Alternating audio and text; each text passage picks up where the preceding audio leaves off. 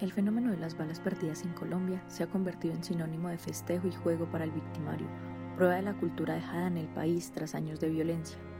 Pero se olvidan las consecuencias para la víctima, su familia y los cambios en su realidad. Como afirma Elmer Mendoza, en Víctimas, novela y realidad del crimen, una víctima debe ser muchas víctimas y también la víctima en que podríamos convertirnos en un momento dado. Mi nombre es Sara Ceballos y junto a Catherine Borja, periodistas de la Universidad de Antioquia, traemos ante ustedes la historia de una bala que se quedó sin nombre y postró una familia y comunidad hacia una realidad que no esperaban. Bienvenidos. pasamos una semana muy sabrosa, pues ahí descansamos, nos desconectamos de todo y el 30 de diciembre en la mañana dijimos listo, vamos a Montelíbano porque ya mañana es el último día del año hay que pasarlo con la familia. Entonces salimos.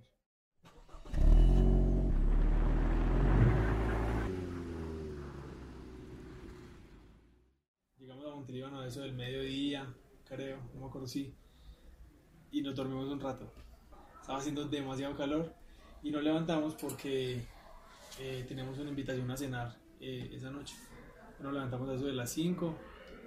Ya yo me fui para el patio, las, las casas de la cosa, la mayoría tienen patio yo me fui para el patio porque allá hay como una alberca, bueno, en fin, hay más agua. Entonces yo dije, yo, yo me puedo bañar en el patio, pues ¿quién me va a ver? Me fui para el patio. Cuando yo me estaba quitando la camiseta, se escuchó como si se hubiese quedado una tabla, pero seco, sea, ¡pa! Y mi papá gritó, pues como ¡ay! Y yo eso fue que se cayó de la cama, o algo así, pues se quebró una tabla y se cayó de la cama. Cuando, nada, eh, pues yo llegué y era una bala perdida. Quien nos cuenta esta historia es Felipe Roldán, hijo mayor del pastor Edgar Roldán, herido por una bala perdida el 30 de diciembre del 2017 en Montelíbano, Córdoba. Y ellos pues, no sabían qué hacer, estaban en shock. Cuando mi papá dijo como, eh, no, no siento mis piernas, y se estaba cayendo ya, ahí como que aterricé yo y yo no tengo que cargarlo. Entonces yo fui a, a cogerlo y como él tiene prótesis, pues no, no sentía las cosas se le estaba abriendo la pierna. Yo dije, si no lo cojo, pues se va a lastimar, se parte el pie o algo así. Entonces ya yo lo cogí, cuando yo lo fui a cargar, con la mano le alcé la camiseta, la camiseta que tenía y empezó a salir un chorro de sangre. Ya viste tú como en las películas que, que muestran así la sangre exagerada, así que sale el chorro fuerte. Empezó a salir así. Eh, ahí empezó pues como, como la presión, yo como bueno, si no cargo a mi papá se me va a morir. Ya dije. Entonces yo que tapa la herida, él se quitó la camiseta y le hizo presión a la herida. Y no sé cómo saqué fuerzas. Yo cargué a mi papá con Kevin lo levantamos de un solo tiro y lo montamos del carro. Creo que esa vez cometí todas las infracciones del mundo y lo más rápido que pude carro y llegamos a la clínica de, de. Según el Centro de Recursos de Análisis del Conflicto, o CERAC, en los últimos 27 años han ocurrido aproximadamente 1.565 casos de balas perdidas dejando 675 muertos. Para el 2017 se registraron 114 episodios, de estos 55 fallecieron. Aún así, hubo una disminución en el número de víctimas en comparación a 2016, que se registraron 176 casos con 62 víctimas fatales. La mayoría de los casos tienen un contexto de enfrentamiento de grupos juveniles y sicariatos, ciudades con mayores índices de bala perdida son Cali, Medellín, Barranquilla, Bogotá y Cartagena.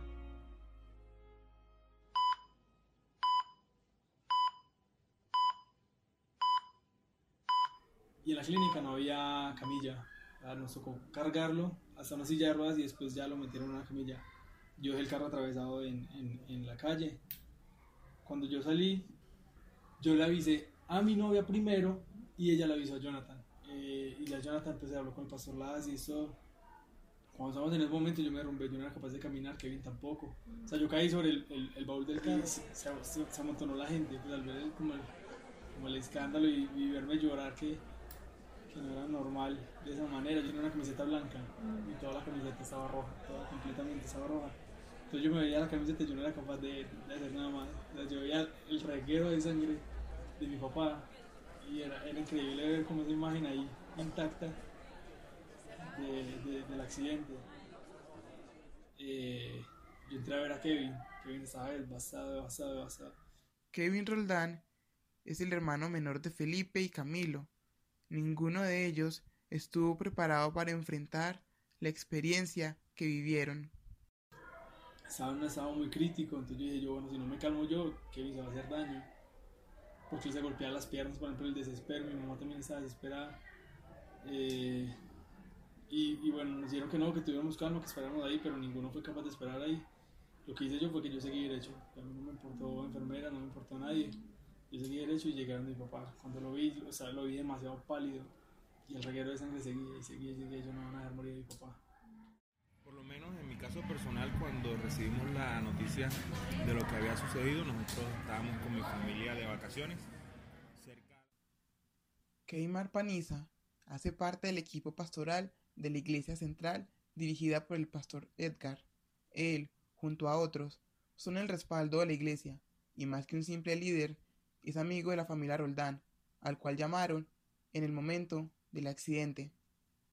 Cerca de la ciudad donde acontecieron los hechos, y eh, fue una noticia difícil. Tomamos la decisión de suspender las vacaciones e ir a, ciudad donde habían ocurrido los hechos para acompañar a la familia y luego retornar acá a Medellín para eh, colaborar en algunas cosas de la iglesia que, que, eran las funciones del pastor.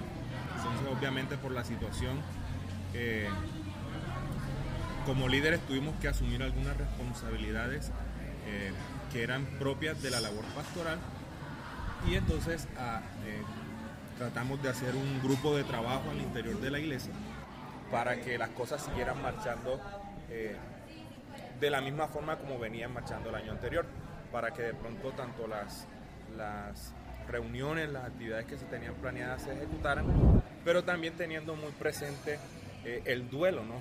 que todo esto eh, conlleva.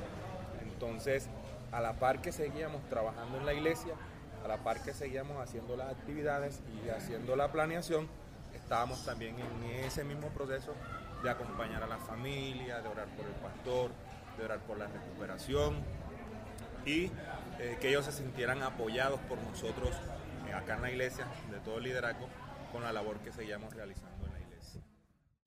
Yo seguí derecho y llegaron mi papá. Cuando lo vi, o sea, lo vi demasiado pálido y el reguero de sangre seguía y seguía y seguía. Yo no van a dejar morir a mi papá. Cuando autorizaron el, el, el, traslado para la clínica de Montería, eh, pues faltaban los papeles de mi papá, entonces entramos en desespero porque no sabíamos dónde estaban los papeles. Entonces hubo un momento en que, me tocó salir, volverme para la casa y al ver el reguero de sangre, otra vez me dijo, no, yo no era capaz, yo no era capaz, yo seguí, no encontré los papeles. Cuando yo, mi mamá volvió a la casa también y ya eh, se puso ella a trapear eso, porque no quería, también le, le, chocó demasiado y fue muy fuerte ver esa imagen como de la sangre del papá de uno. Ahí, uno en ese momento lo que quiere es, pues yo le decía a Dios, yo por qué no me pasó a mí. O sea, a mi papá que es lo más puro que hay en la familia, como lo más sabio que tenemos y, y no, justamente le toca pasar a él. Entonces, ya nosotros, al ver que ya mi papá tenía riesgo de no, de no caminar y ya supimos que era una, una bala que le había dado en la espalda, el desespero fue tremendo. En la noche ya lo, lo trasladaron para Montería. Y obviamente pues yo, yo, iba a ir esa noche para Montería, pero yo dije, yo pues, si nos vamos todos juntos como familia para Montería, eh, no, no, no hacemos nada, porque o sea, uno a la una de la mañana conseguir hotel para cinco personas es muy difícil, a conseguir hotel para una persona que era mi mamá. Y de todas maneras allá en Montería había mucha gente, mucha, mucha gente esperando a mi papá eso sí, sí, también es, es algo de, de valorar de, de, los más allegados de la familia, es que, o sea, mi papá tiene una imagen ya, y, y el día del accidente, o sea, en Monteliano la clínica se llenó de pastores, se llenó de, de gente, o sea, ya viste tú como, como si le hubiera pasado alguna celebridad, ahí estaba todo el mundo.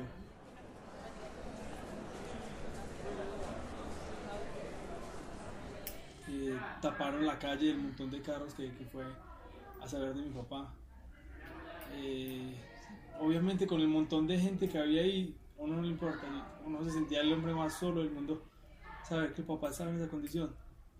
Eh, entonces yo lo, que hice fue calmar a mis hermanos, ya Camilo había llegado, Y yo, no, durmamos, que mañana madrugamos a, a primera hora para salir a Montería los tres en el carro.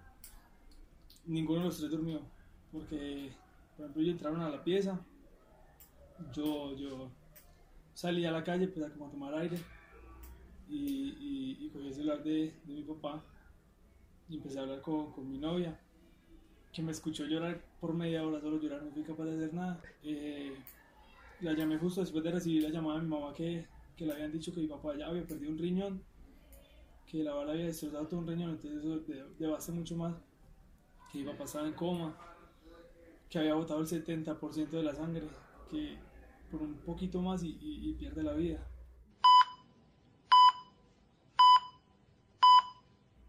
Entonces ya obviamente no le dije a mi hermanito, a mis hermanitos de una, ¿no? Yo en la mañana ya le, les conté con más tranquilidad.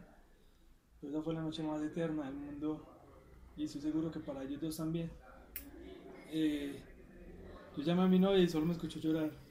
Hasta que le dije que no, que, que iba a descansar, pero mentira, yo duré toda la noche afuera sentado pensando, va. Dieron las 4 de la mañana y yo, yo entré a la pieza yo, a levantarlos y, están despiertos, tampoco habían podido dormir. Entonces yo no, pues vamos, nos fuimos para Montería.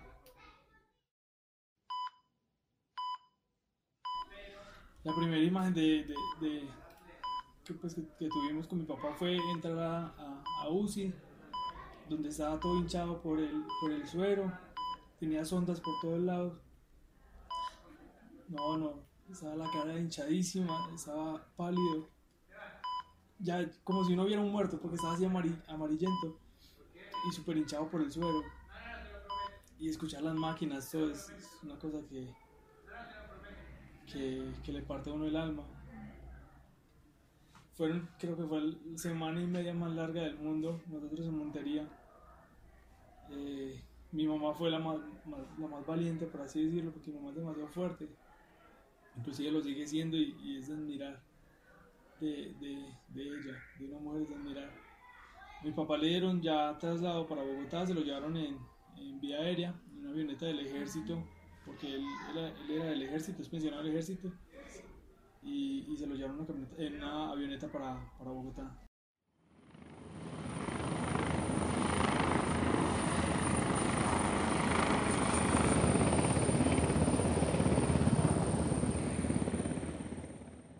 estaba consciente, mi papá fue remitido a Bogotá en, en, coma. Entonces obviamente eso, eso complicaba más las cosas, porque tenía que hacer una avioneta UCI eh, con todos los reglamentos y todo. Entonces había que esperar que en el ejército dieran permiso, el aeropuerto, todo. Ya nosotros quedamos solos en Montería. Yo no quería volver al pueblo, obviamente. Yo, no, yo ya había empacado todas las cosas en el carro porque yo estaba decidido después de Montería salir para Medellín. Eh, ya si podíamos descansar, pues ya había pasado ya semana y media, casi 15 días, no, semana y media, semana, semana y algo después del accidente. Entonces pudimos descansar, tomarnos fuerzas y a las 3 de la mañana salimos ya de nuevo para Medellín. Recuerdo que iba con mi esposa a, visitar a una hermana. Esa casi ya eran las 7 de la noche. Cuando recibimos la llamada de la pastora esposa del pastor nos dice, Rafael, por favor, eh, ora mucho, ora mucho porque fue un accidente y, voy aquí en el momento en una ambulancia. Rafael Pérez también es integrante del círculo de allegados al pastor Edgar y miembro de la iglesia. La pastora en ese momento iba llorando. Unos dos minutos antes habíamos recibido unos mensajes por los grupos de WhatsApp que nos decían eh, una bala perdida pastor. Cuando nosotros íbamos subiendo para nosotros fue impactante, porque nosotros, yo recuerdo que yo frené eh, el auto y, empezamos a preguntar qué había pasado cuando recibimos la llamada de la pastora. fue un momento muy difícil pues es algo inesperado para nosotros al momento. A veces uno como a veces pensamos que le pueden suceder a muchas personas ciertas circunstancias menos al pastor, ¿no? pero eso nos, nos hace recapacitar luego que sí, el pastor es, es un ser humano como muy corriente. Y nosotros simplemente empezamos a, a orar y estamos por el momento quedamos en shock confundidos. Según el CERAC, se indica que el 48% de los casos por bala perdida está en etapa de investigación. En un 37% la situación es desconocida en el 11% de los casos hay un capturado y solo en un 3% hay una orden de captura vigente.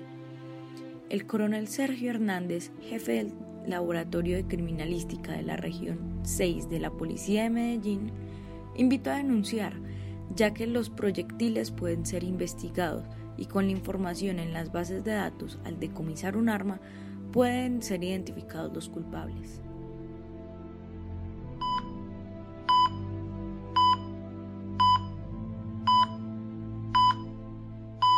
Cuando yo estaba en cuidados intensivos, pues allá las horas de visita son eh, muy, pocas. Y de hecho, pues cuando me bajaron era hora de visita. Mm. Entonces yo llamé para que ellos los fueran a visitarme, pero el lugar donde yo estaba. Él es el pastor Edgar Roldán, herido por una bala perdida. Ahora nos cuenta su historia desde su propia voz y qué fue lo que sintió desde el momento de despertar. Estaba mi esposa y mis tres hijos, mi mamá también llegó después. Cuando uno está en un coma nunca corta un sueño. Entonces él, él estaba como una película tremenda, no sabía qué estaba pasando ni nada. Y, no, y, nadie era capaz de, de, contradecirlo. Mi mamá no tenía fuerzas para decirle qué, había pasado y todo. Entonces lo que hice yo entrar y yo entré y lo puse en razón. Y yo no, pa, eh, después del accidente, ¿qué te acuerdas? Me empezó a decir cosas erróneas y yo no, pa, tienes que cambiar esa mentalidad porque te quedas loco. O sea, no pasó esto, esto, esto, esto, esto, así, así, así. Entonces él era como, como triste y callado porque no sabía qué estaba pasando ni dónde estaba. Entonces me preguntaba como desorientado, como, ¿y yo dónde estoy? ¿Qué en Bogotá? En el hospital militar, acabaste de salir de un coma. Y, Kevin y Camilo, que se llaman mis hermanos, ¿cómo están? Ah, no, bien. Ah, ya vi a su mamá, está muy bonita. Dele mucha fuerza porque ya yo sé que no descansa. Entonces, entonces yo decidí quedarme todas las noches y el escuchar las maquinitas del pitido es demasiado cruel. O sea, ver cómo habían más enfermos ahí al lado y, ver a mi papá cómo le hacían el catéter, cómo lo levantaban cada hora a inyectarlo, cómo lo levantaban a, a, hacer las terapias, a todo. Eso devasta. Pero mi papá es demasiado fuerte. Nosotros no íbamos a estudiar ese semestre, mi papá nos convenció de que sí, que estudiáramos, que era peor que no, que no lo hiciéramos por él, que se, sentía mejor, peor. Eh, entonces ya empezamos todo el semestre y, y aquí estamos, guerreándola. Aquí está mi papá, se sometió a otra cirugía donde le sacaron la bala. Y es como empezar de cero otra vez porque las terapias ya estaban muy avanzadas, pues ya hay que empezar de cero, eh, tener más paciencia, ya bañarlo más, más lento así igualito, así como lo trajeron de Bogotá, que, que, no se podía casi ni mover, nos tocó empezar así de nuevo después de la cirugía, que fue hace poco. Inmediatamente se empieza por una recuperación que es muy lenta, desinflamación de, nervios, desinflamación de, de la médula, o sea, es un proceso bastante lento parece que estuviera como enamorándose de nuevo de él porque ella no se despega de mi papá. Eh, mi papá le dan calambres. Calambres son corrientazos que envía como el cuerpo para, para que respondan. Es demasiado fuerte. Son corrientazos de energía.